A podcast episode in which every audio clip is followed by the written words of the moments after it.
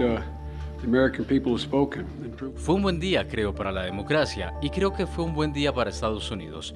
Nuestra democracia ha sido puesta a prueba en los últimos años, pero con sus votos el pueblo estadounidense ha hablado y demostrado una vez más que la democracia es lo que somos. Permítanme decir esto, independientemente de lo que muestre el recuento final de estas elecciones, y todavía hay algo en marcha, estoy preparado para trabajar con mis colegas republicanos. El pueblo estadounidense ha dejado en claro, creo que espero que los republicanos estén preparados para trabajar conmigo también. Bienvenidos, los saluda Natalia Falá. Ahí escuchamos al presidente Joe Biden y es que un día después del fin de la jornada electoral, el control del Congreso sigue sin determinarse. Si la democracia en Estados Unidos pende de un hilo, como ya varias veces lo ha insinuado públicamente el mandatario, o si como señalan algunos se viene una era trumpista o al menos una nueva era para el Partido Republicano, eso está por verse.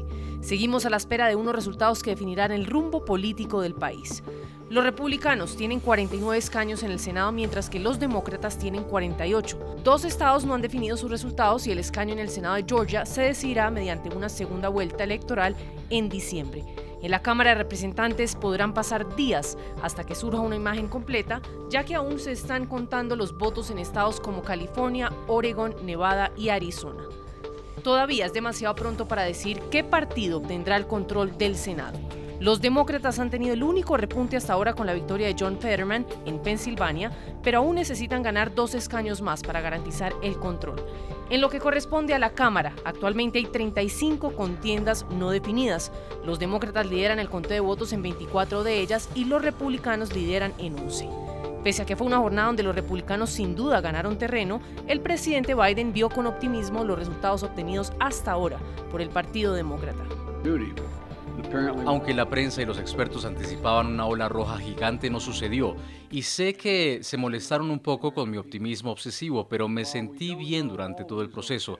Pensé que nos iba a ir bien si bien cualquier escaño perdido es doloroso. Algunos buenos demócratas no ganaron la última noche. Los demócratas tuvieron una buena noche y perdimos menos escaños en la Cámara de Representantes que la primera elección de mitad de periodo de un presidente demócrata en los últimos 40 años. Y tuvimos el mejor medio mandato para gobernadores desde 1986.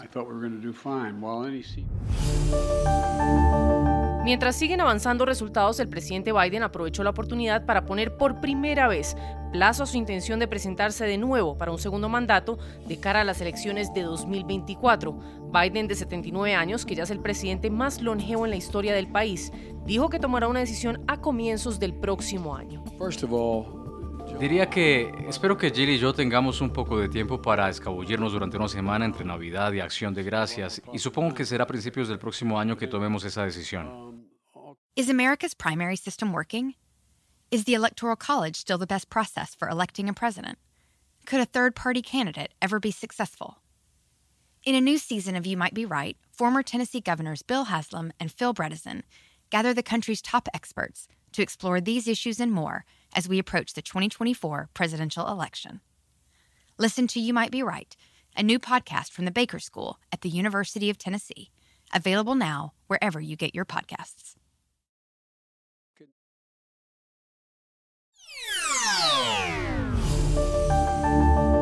Y avanzamos con buenas noticias que llegan puntualmente para ciudadanos de tres países suramericanos que desde ya pueden ingresar a Reino Unido sin visa de turismo. La medida fue tomada, según el gobierno británico, para afianzar más los lazos comerciales con Colombia, Perú y Guyana. Nuestro periodista en Europa, Andrés Gil, nos brinda la información que debemos tener en cuenta.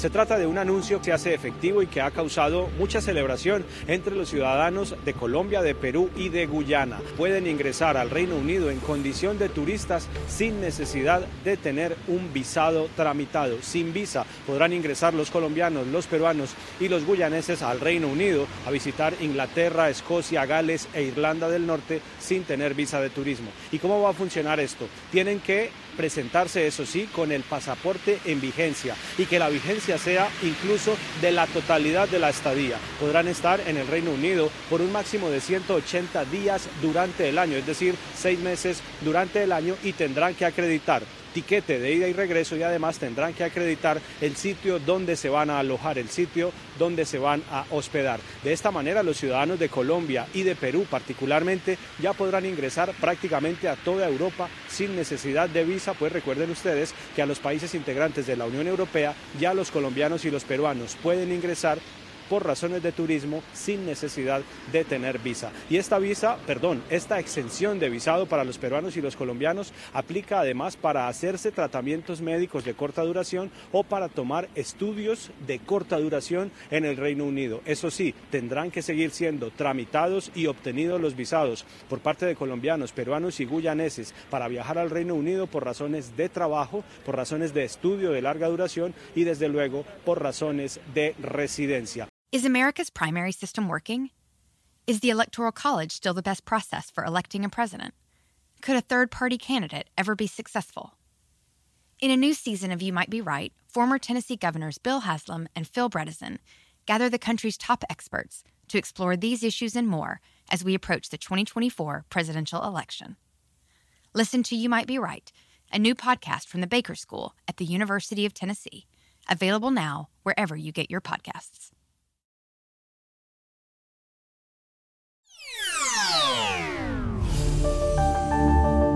Y cerramos hoy hablando de salud porque avanza de manera positiva en Latinoamérica la aplicación de la vacuna bivalente contra el COVID-19 y ese es el caso de Chile. El Ministerio de Salud dio luz verde esta semana para comenzar con la aplicación de la vacuna en mayores de 70 años o más años que hayan recibido al menos una dosis de refuerzo hasta el 22 de mayo de 2022. La dosis que cuenta con una cepa del virus original y otra de la variante Omicron es parte de la estrategia para enfrentar un rebrote en la nación y llegan momentos en que según cifras oficiales recientes, tres de cada cuatro personas que han fallecido en el país por COVID tiene más de 70 años. Escuchemos las recientes palabras de Gonzalo Soto, director del Servicio de Salud de la región metropolitana. En este hito muy importante para nuestro país, que es la incorporación al Plan Nacional de Inmunizaciones de la vacuna bivalente para el COVID, en este caso, eh, tenemos la buena noticia de indicar que efectivamente se, eh, conforme al calendario, se eh, inició el proceso para personas mayores de 70 años. Estuvimos justamente con la autoridad del Ministerio, con el jefe del Departamento de Epidemiología del Ministerio de Salud, también con la jefa del Programa Nacional de Inmunizaciones. Hace unos días, en el primer hito, justamente esta campaña para mayores de 80 años, hoy día es para mayores de 70 años, por eso es una muy buena noticia a las personas que hoy día justamente están transitando por este sector y se han vacunado, como ustedes lo han podido ver. Alexis Calergis, director del Instituto Milenio de Inmunología e Inmunoterapia, conversó con CNN Chile sobre esta nueva etapa de procesos de inoculación con vacunas bivalentes y destacó que sin duda son una herramienta indispensable para avanzar en la lucha contra esta pandemia. Es fundamental que la ciencia avance en el desarrollo de vacunas que incluyan en su formulación las variantes que circulan hoy en día en en particular nuestro país y también, por supuesto, en el mundo. Eh, y en esa dirección es que em, ya existen vacunas aprobadas que incluyen, además del virus original, variantes de este virus. En este caso estamos hablando de una vacuna bivalente, incluye em, al virus original con em, la variante Omicron, que es justamente la variante predominante hoy en día en varios lugares del mundo. Si bien han aparecido subvariantes de la variante Omicron, eh, sin duda el contar con formulaciones que incluyan a la variante Omicron contribuye a promover la generación de inmunidad más específica contra eh, el virus. Puedes hacer dinero de manera difícil, como degustador de salsas picantes, o cortacocos, o ahorrar dinero de manera fácil con Xfinity Mobile. Entérate cómo clientes actuales pueden obtener una línea de un límite intro gratis por un año al comprar una línea de un límite. Ve a es.xfinitymobile.com. Oferta de línea o límite gratis termina el 21 de marzo. Aplican restricciones. Xfinity Mobile requiere Xfinity Internet. Velocidades reducidas tras 20 GB de uso por línea. El límite de datos puede variar.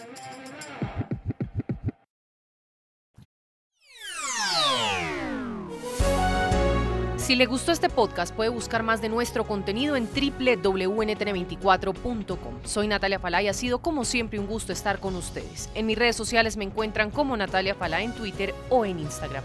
En NTN24 te informamos y te acompañamos.